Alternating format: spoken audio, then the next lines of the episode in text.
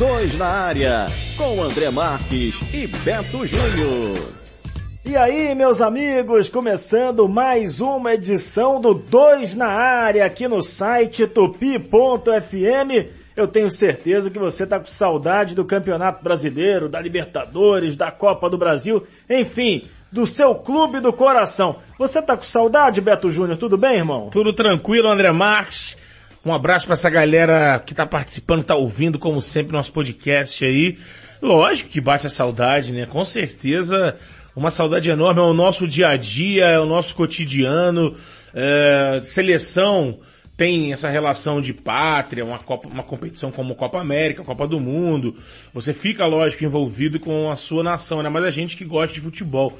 Só que o, o futebol do clube é, é, o que alimenta a nossa paixão diariamente. Então, quando você fica sem o seu clube do coração entrando, os clubes do seu estado jogando, o Campeonato Brasileiro, a Copa do Brasil, a Libertadores, bate uma falta tremenda. É, eu, por exemplo, torceria pro meu time se ele enfrentasse a seleção brasileira. Eu, com certeza, eu também. Né? Com certeza. Isso aí é um fato. E há um tempo atrás, bom, bastante tempo atrás, nos anos 70, né, era normal até às vezes confrontos de da seleção brasileira contra os principais times do Brasil, né? Até como preparação para os mundiais e tudo.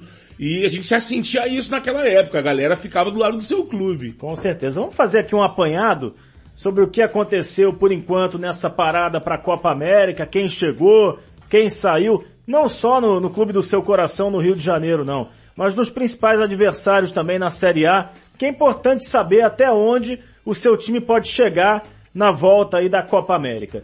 Vamos começar falando do Flamengo. O Flamengo já contratou o Rafinha do Bayern de Munique, um grande reforço, né? Jogador de seleção. Não teve uma história muito grande na seleção brasileira, mas muito por conta também de, de Daniel Alves estar lá e, e, antes era o Cafu. Então é, ficou bem complicado para o Rafinha ter as oportunidades de, dele. De qualquer forma, é um grande nome, né, Beto? Com certeza, um grande nome que vem já de um tempo desse namoro, né? E para uma posição onde a galera, torcida do Flamengo, vinha pedindo um jogador de mais qualidade, né? A galera não gosta do, do Pará, também não gosta do Rodinei, entende que são jogadores abaixo, vamos dizer assim, né? Do nível do Flamengo. Eu acho que você podendo ter um Rafinha, ok, mas também não acho que nem o Rodinei, nem o Pará são, comprometem tanto assim.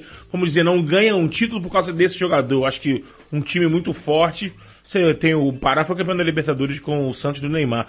Mas acho que sim, né? Uma posição o Flamengo foi buscar e casou tudo. Casou a, a vontade do jogador, né? Que já tinha se declarado rubro-negro. Quando culminou nesse final de ciclo dele na Europa. E aí o Flamengo também teu, é, vamos dizer assim, sorte do Rafinha, né? Que nesse período casou tudo tão direitinho de ele encerrar esse ciclo na Europa no momento em que o Flamengo que ele queria jogar pode abrir as portas e pode oferecer Tem condições. um contrato bacana, é, uma estrutura bacana para o jogador se desenvolver. Então, assim, tudo um casamento perfeito. Agora, a torcida do Flamengo espera que também seja um casamento perfeito dentro de campo e é. Analisando as últimas temporadas, analisando o que o Rafinha jogou na Europa e analisando o que a gente tem visto no Brasil, por exemplo, o Marcos Rocha, mesmo com uma certa idade, ainda quando tá bem fisicamente, é titular do Palmeiras. O Fagner, que não é um virtuoso, mas é um cara muito forte, muito tático, tá na seleção brasileira. Então assim, eu acho que pela bola que o Rafinha ainda estava jogando agora, mesmo na Bundesliga, eu imagino ele entrando tranquilamente na lateral do Flamengo. É, o Flamengo também busca ainda a contratação do Felipe Luiz, é, já é uma novela, né? Já é algo que se arrasta já há pelo menos um mês, desde a entrevista do Marcos Braz confirmando o interesse nele. No próprio Gemerson, que está lá no futebol francês, são nomes que o Flamengo tem interesse. E surgiu nas últimas horas, pode-se colocar assim, o interesse no Pedro, atacante do Fluminense, é um interesse real.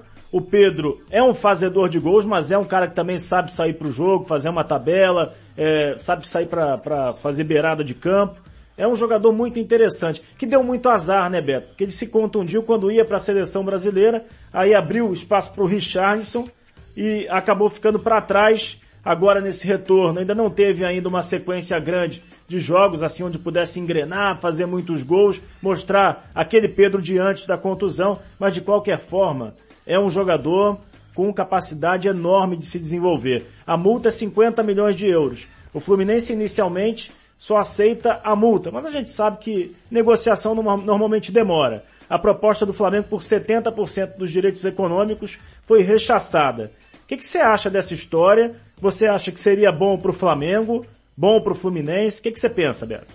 É, eu, eu acho que seria, assim, se, pelo que eu estou entendendo, o Flamengo nem estava numa busca assim pelo centroavante, mas após a chegada do, do Jesus, me parece que na, ficou bem claro que o Jesus pediu. Olha, desacelera a busca pelo volante, segundo homem, e, e vamos intensificar na busca pelo centroavante. E o nome do Pedro surgiu, né? Eu acho que é, idade, potencial, tudo isso aí é, respondem e justificam a procura. Não, acho normal a procura. Tem, logicamente, a gente sempre fica com o pé atrás porque no Brasil, principalmente, isso a gente sente mais do que lá fora.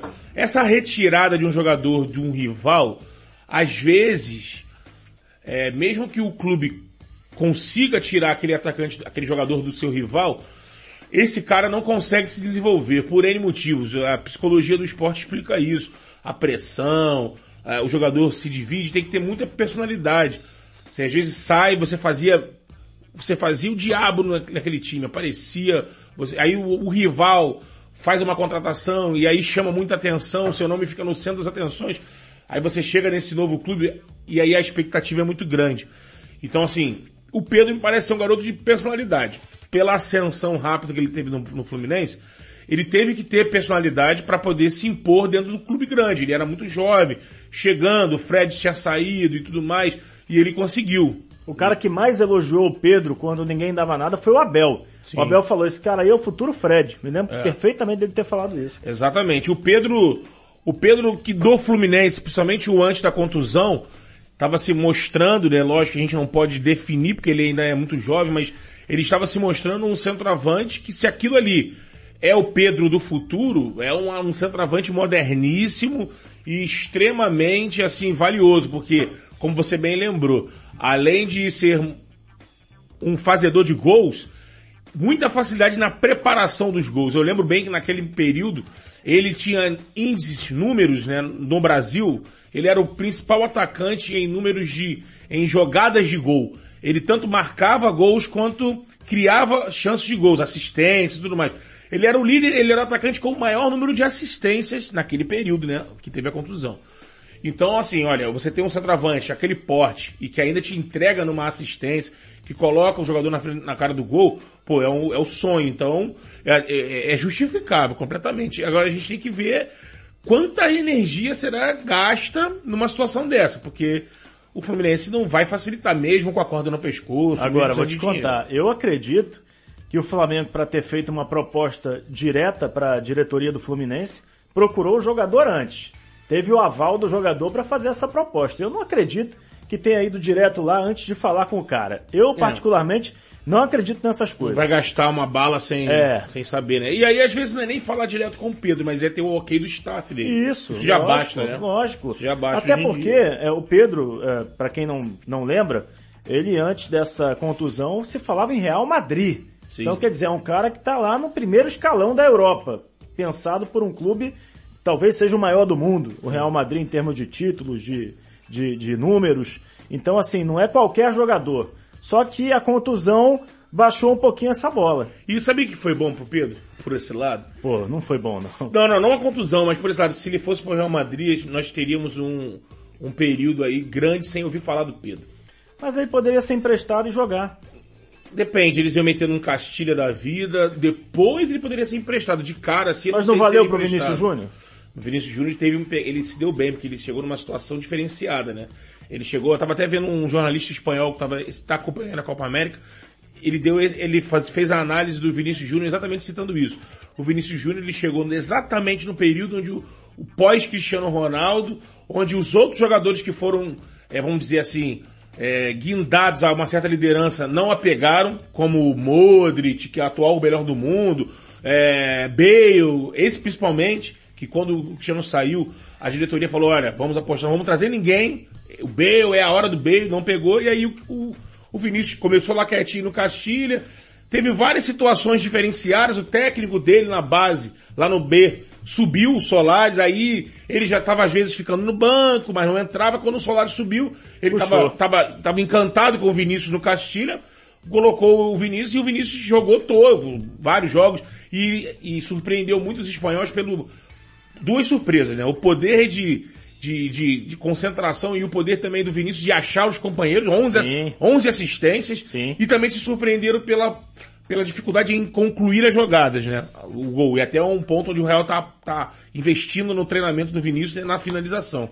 E aí ele pegou essa situação e mostrou serviço, aí ficou. O Pedro não vai ter, agora eles acabaram de gastar um dinheiro no Jovic, um centroavante sérvio, se eu não me engano, né? Que estão apostando nele. Então, é, de repente, o Pedro, e lógico que a torcida do Fluminense não quer nem imaginar o Pedro, por exemplo, indo pro Flamengo, tendo aí, vamos dizer, um final de 2018, 2019 muito bom, e o Flamengo fazendo esse negócio do Pedro. Imagina, isso aí pro tricolor é um É, absurdo. Mas olha, eles. a gente tem que pensar também que é lei de mercado. Sim. Até porque, quando o Fluminense tinha um patrocinador forte, é, ele Não- fazia não o que se queria furtava, é. com os outros grandes do Rio. É, Me lembro contratou o Thiago Fluminense- Neves só por contratar a partir do Me Flamengo. lembro do Fluminense pegar Leandro Amaral, Conca, Alex, Alex Dias, Até o goleiro, que agora Rafael. Rafael, que nem o Fluminense ia lá no Vasco e pegava como queria. Tomava, tomava. Tinha dinheiro, oferecia quatro vezes mais, vem. Então assim, é lei de mercado. O torcedor pode ficar chateado e tal, mas hoje quem tem bala na agulha é o Flamengo. Sim. Verdade. E aí tem aquela mudança também, a gente pode reparar no jeito de contratar do Flamengo, da gestão do Bandeira, e aí eu, não sei se eu posso dizer que é o jeito da gestão do Landim, ou se é, a gest... é o pessoal que entrou com o Landim que estava de olho nessa situação do Bandeira e, e não quis repetir. Por exemplo, o Flamengo passou a, contratar jogadores aqui do Brasil. E isso era, uma, era, uma- era um ponto que a gente, eu cheguei a falar uma vez no giro com o Wagner, no Tupi na Rede, que naquele período onde o Flamengo trazia os caras de fora e o, Palmeiras estava contratando e tomando jogadores daqui, é Lucas Lima, é o, é o, o Luan, zagueiro do Vasco, aí pegou lá no Fluminense, tinha o Scarpa, e o Palmeiras conseguia uma, um, um- vamos dizer, um retorno mais rápido, e a gente, eu até entendia, será que não é por isso? O Palmeiras está mais ol- olhando aqui pro mercado, pegando destaques dos seus rivais, aproveitando o seu tamanho, o seu poder financeiro maior, e isso você não tem esse espaço do- da readaptação. Você já pegou o cara no Santos, pegou pro Palmeiras, pegou o Scarpa no Fluminense, pegou o Luan no Vasco, mesmo que tenha demorado a jogar, mas jogadores que estão aqui ambientalizados. O Flamengo me parece que agora começou a fazer isso, né? Buscou o Rodrigo Caio, Bruno Henrique, Gabigol, jogadores que estavam aparecendo aqui. Pensa agora no Pedro pode ser uma mudança de mentalidade que eu até entendo, penso que é inteligente. Você encurta essa distância. Bom, vamos falar logo do Fluminense, que a gente já está no assunto Pedro. O Fluminense, eu acho que é, é- é fato que precisa de um goleiro. O Rodolfo foi pego no doping, é, o De Amores chegou, passou, nem jogou, já foi Quem? embora. De Amores, nem lembra, Nem né? lembra, né? O pessoal Uruguai, nem né? lembra, é. É, E o Fluminense precisa do goleiro, só tem o Agenor e os meninos da base. Fala-se muito no Walter, não Seria está um ainda golaço. concretizado, mas seria um ótimo. né? Seria, eu acho que, imagino eu que o, o, o Angione, o pessoal que chegou com o Mário Bittencourt e com o Celso Barros, é, tem que colocar todas as fichas nessa situação, porque vem pra resolver o problema. É porque falta de goleiro rebaixa, hein? A Rebaixa. gente já teve o exemplo do Vasco, não rebaixa, 2015. perde título. Ó, o Vasco teve problema com o rebaixamento. Tinha três goleiros ligados que a não nisso, deram é. conta. O Flamengo podia ter sido campeão da Copa do temporada Brasil. de Copa do Brasil. Poderia mesmo ter sido campeão e por falta de goleiro deu nisso. E você, então assim, essa situação do Walter, o Fluminense não pode medir esforços. Tem que fechar a questão. É, o Walter quer aparecer porque ele é bom goleiro. Sempre que ele substitui o Cássio, ele se destaca. E ele tá ali na reserva de um ídolo grandioso. Deve ser junto aí com o Ronaldo Giovanoni, mas já deve estar passando. É, para ser o Giovanoni, não, é o Ronaldo Giovanni. misturou com o- é o o Giovanoni do, Giovannone do É, do basquete. o, o, é, o Cássio, pra mim, já é o maior goleiro da história do Corinthians. Claro que Então, é, sem dúvida. então o Walter tá ali, ele sabe que é difícil. Então pega o Fluminense, uma visibilidade tremenda, titular absoluto, e a bola chega no gol também, né? Porque no estilo que o, que o, que o Diniz joga, é uma defesa alta, sai pro jogo, então ele aparece bastante. Eu até te perguntar isso, né? Porque é bonito de ver, é empolga, mas não está dando resultado nos números não. O Fluminense é o primeiro acima da zona de rebaixamento. É, você acha que a paciência dessa nova diretoria, à medida que o tempo for passando, se os resultados não chegarem, pode abreviar a continuidade do Diniz? É, pode, pode, com certeza, ainda mais que se essa paciência tiver que dar lugar ao desespero, que é chegar, chegar cada vez mais perto do final e ir ali embaixo. Aí a paciência, que hoje pode se falar paciência, vai se tornar o desespero e aí, amigo, não tem planejamento que segure. Você pode cair e uma gestão chegando, Pô. você vai cair. Então, é. aí, amigo, não dá. Mesmo eu aqui analisando, a gente analisando aqui friamente de fora, é um tipo de trabalho que leva tempo mesmo. É um trabalho que não é assim. É um trabalho que tem conceito de futebol, ideia de jogo diferente. Então, é, passa por isso. Então, o, o Diniz tem que intensificar, arrumar um jeito dessa bola começar a entrar, de aumentar o nível de gols, é, o número de gols, né? Porque tem sido sempre essa marca, né? Lá no Atlético, o, o Petralha adorava o Diniz. Só que a bola não entrava, o time ficando 10 jogos sem vencer, e ele, ele já deu entrevista aí, continua elogiando, dizendo que, os, que ele ficou triste não poder continuar aquela filosofia com o Diniz, mas teve que. É, ué. Quem teve, tem, tem teve medo. que encerrar, exatamente. Me, me parece que mesmo sem o Diniz, o Diniz foi embora, mas ele, o, o Petralha continuou e pediu para aquela filosofia continuar na base e tudo mais. E até a escolha do Thiago Nunes, um técnico que não jogou fora completamente, um cara que só tentou dar um ajuste, melhorar a parte ofensiva. E o Diniz tem que é, ver isso, né? O Fluminense tem um, o Pedro, pode perder, tem o João Pedro, já perdeu. Já e, perdeu, mas joga até dezembro. É, joga até dezembro, tem que é, arrumar um jeito desses caras serem mais letais e terem um, um número maior de gols porque só fazendo gol que vai sair dali, aí sair dali de baixo, a gente troca o desespero pela paciência. Vamos falar então do Vasco. O Vasco já contratou dois reforços aí é, para a sequência do ano. O Richard, ex-fluminense, emprestado pelo Corinthians até dezembro, e o Marquinho, que foi campeão paranaense e melhor jogador da competição pelo Atlético Paranaense Sub-23, né? Que eles usam, o Marquinho tem acima da idade, mas eles botam um ou outro jogador para encaixar nesse time mais jovem. Está interessado no Anangonô, jogador equatoriano da LDU. O negócio passa muito por uma proposta da China é. que ele tem, vai depender de aceitar ou não. Mas de qualquer forma, o Vasco está é, tá nesse mercado sul-americano, querendo jogadores de destaque sul-americanos, mas que sejam possíveis de trazer pela parte financeira. Como é que você está observando o Vasco com essas chegadas e, e, com o elenco que tem, com o Luxemburgo tendo esse tempo para trabalhar? É. O Richard, jogador que se repetiu a bola que jogou no Fluminense, já vai ajudar bastante. Podendo até recuperar o futebol do Lucas Mineiro, fazendo uma composição, ele de primeiro. Mas o... acho que o Lucas Mineiro ficou um pouquinho para trás agora. Ficou, ficou. Porque tá jogando com o Raul, Marco Júnior e Andrei. Com o Richard, um desses três deve sair. Sim. Ou o Marco Júnior ou o Andrei. Sim. E tem o Marquinho, se o Luxemburgo optar por um cara mais, lado, assim, né? mais um meia, ele vai tirar o outro, ele vai tirar o Marco Júnior e o Andrei, bota o Richard e o Marquinho, deixa o Raul de primeiro, ou então bota o Richard de primeiro e bota o, o Andrei de segundo. Ele já tem alternativas. É que eu lembro que o Marquinho, no bom momento dele, até quando ele foi para Roma e tudo mais, ele jogava naquela segunda linha pelo lado direito, né? E É, mas essa aí você no Vasco esquece. É. Essa aí já tá formada. Pela direita é o Rossi, pela esquerda é o Marrone. Falta o 9. Exatamente. E o Marquinho ele fazia, porque ele fazia esse corredor muito bem. Ele, ele vai ter que entrar ali como tipo, na função de terceiro homem.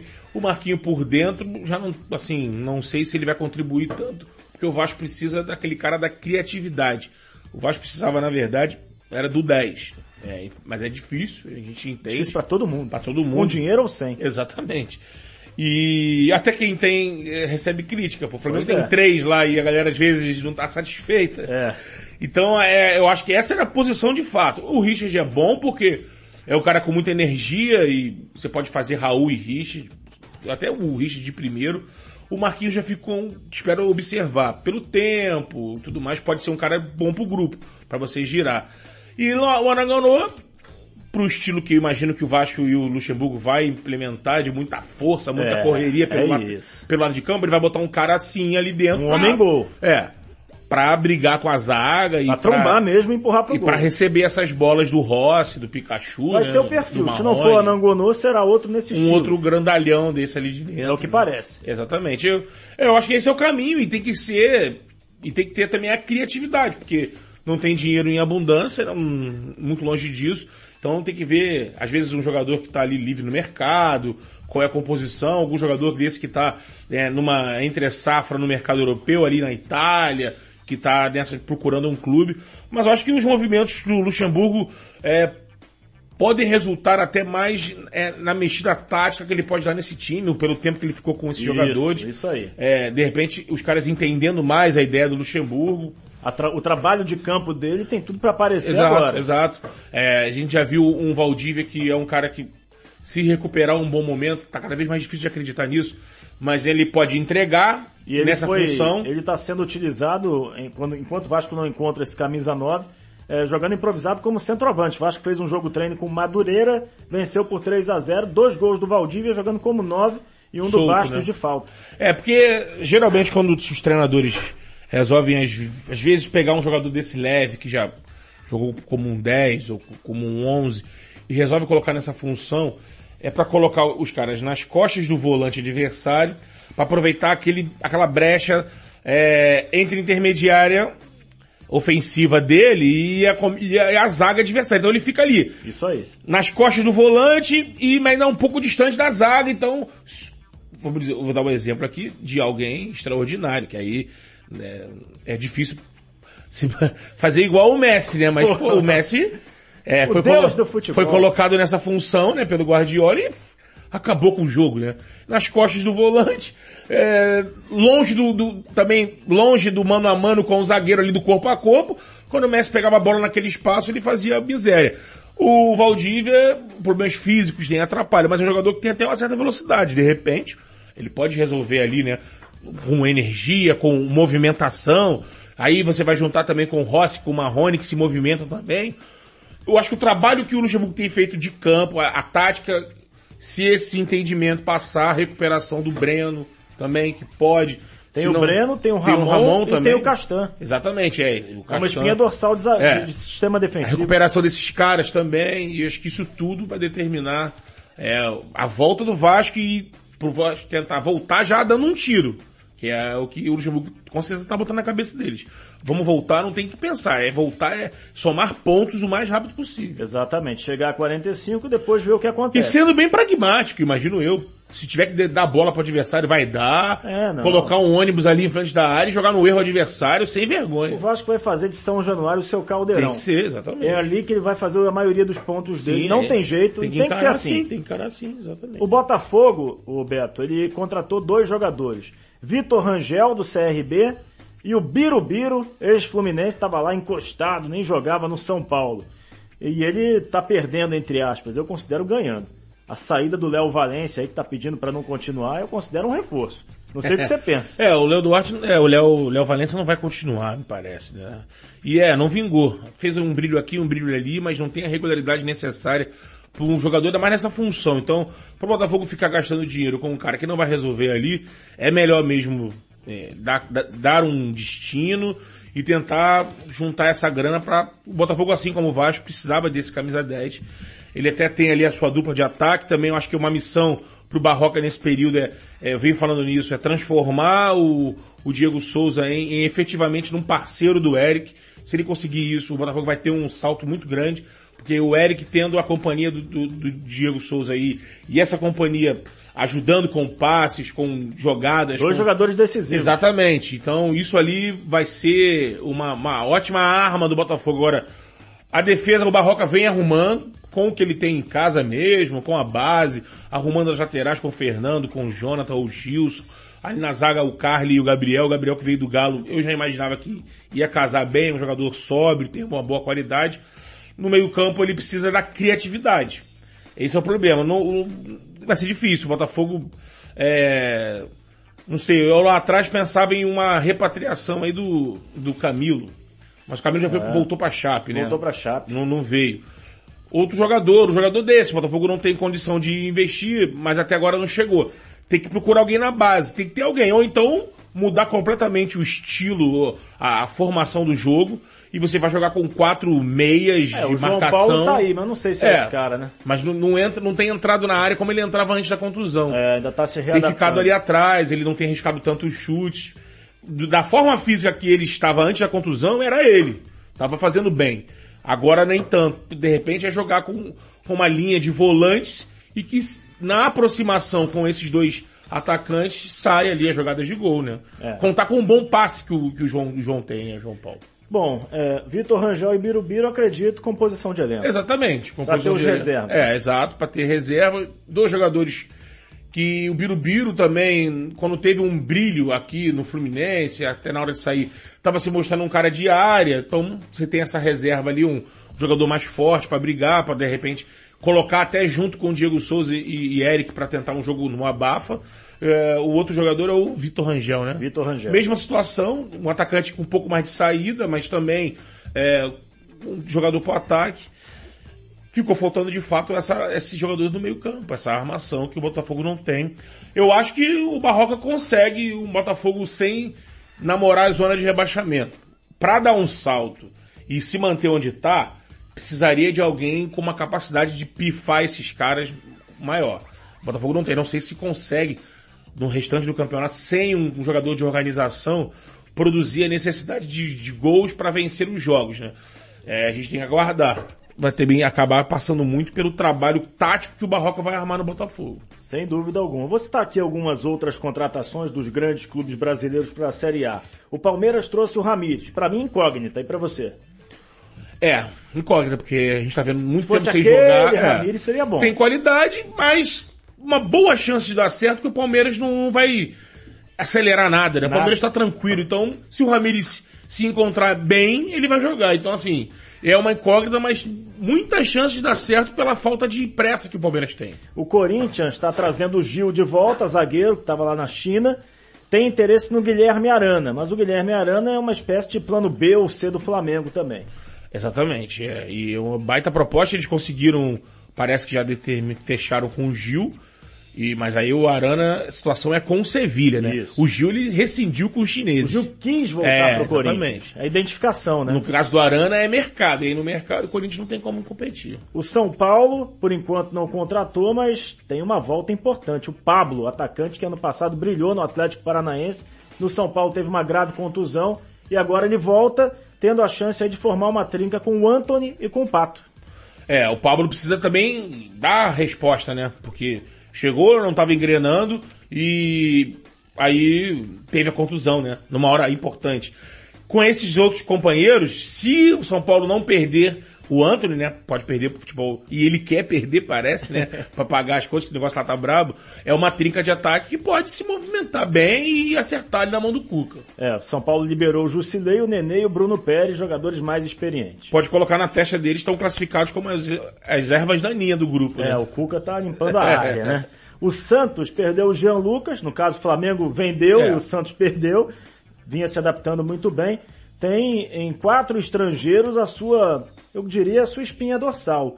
O Sanches, o Cueva, o Soteldo e o Derdes Gonzalez. São, é, são esses jogadores importantes aí que o Santos tem. Sanches uruguaio, o Sim. Cueva peruano, o Soteldo venezuelano e o Derdes Gonzalez paraguaio. Exatamente. Trouxe agora o Uribe, né, o, o colombiano. É, são cinco, então. Exatamente. E é isso aí na mão do, do São Paulo e ele tá apostando nesses caras que ele conhece. Sangue que, latino. Que ele deve ter uma condição de, de dialogar ter melhor. uma charla, é. uma charla mais amena com eles, né? Uma conversa então, o Santos é o vice-líder vice né? É, dessa parada do, do, brasileiro. Ó, o Inter e o Grêmio não contrataram, os dois têm bons elencos, e o Grêmio pode perder o Everton Cebolinha, porque tá fazendo uma boa Copa América. É, se perder, vai perder pro Manchester City, parece, né? E pode ser aí, eles querem a multa, a multa é de 80, mas eles aceitam vender por 50 de euros, mas já, parece que já teve uma primeira conversa de 35 e o Grêmio disse não mas essa conversa lá com o pessoal Daqui do. Daqui a pouco bate 45, City, né? É, é, Vai, tá na cara, né?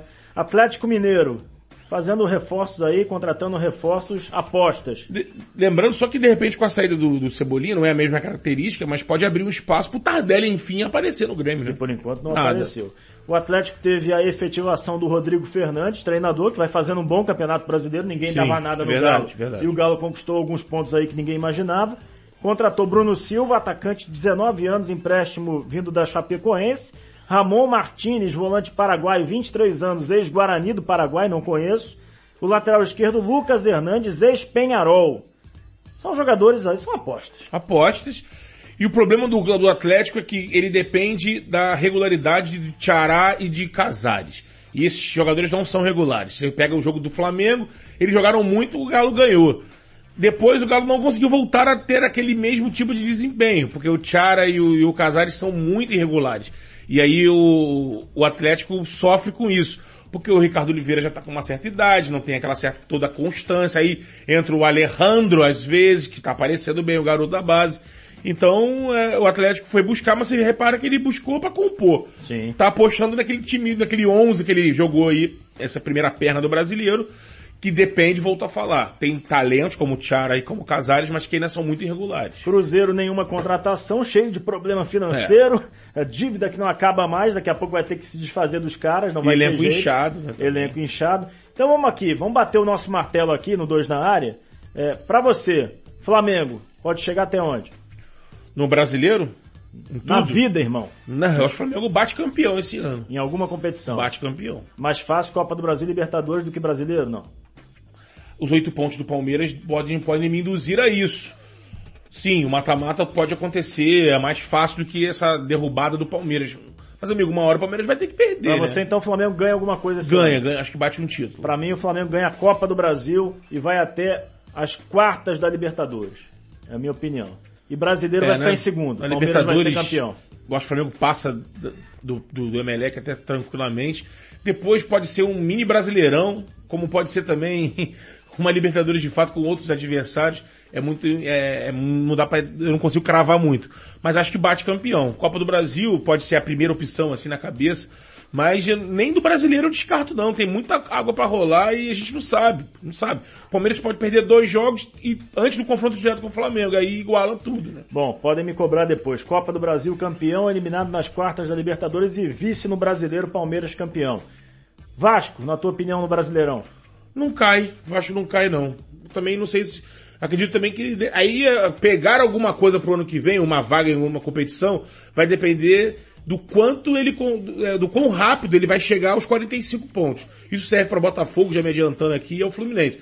O que vai determinar eh, de, de, de, de, uma, de um plus, que seria uma vaga numa competição dessa internacional, para Vasco, Botafogo e Fluminense, é o quanto antes ele chegar aos 45 pontos. Se demorar muito, vai ficar só mesmo com o mérito de não cair. Se conseguir antes, um pouco ali do meio do retorno, pode brigar por uma vaga assim em alguma competição. E acredito que Fluminense e Botafogo têm chance de conquistar o título da Sul-Americana. Pra mim, o Vasco entre sétimo e décimo segundo no Brasileiro. Sétimo pode até beliscar uma Libertadores, É. dependendo aí de uma, Exatamente. uma coisa mirabolante, mas quem sabe.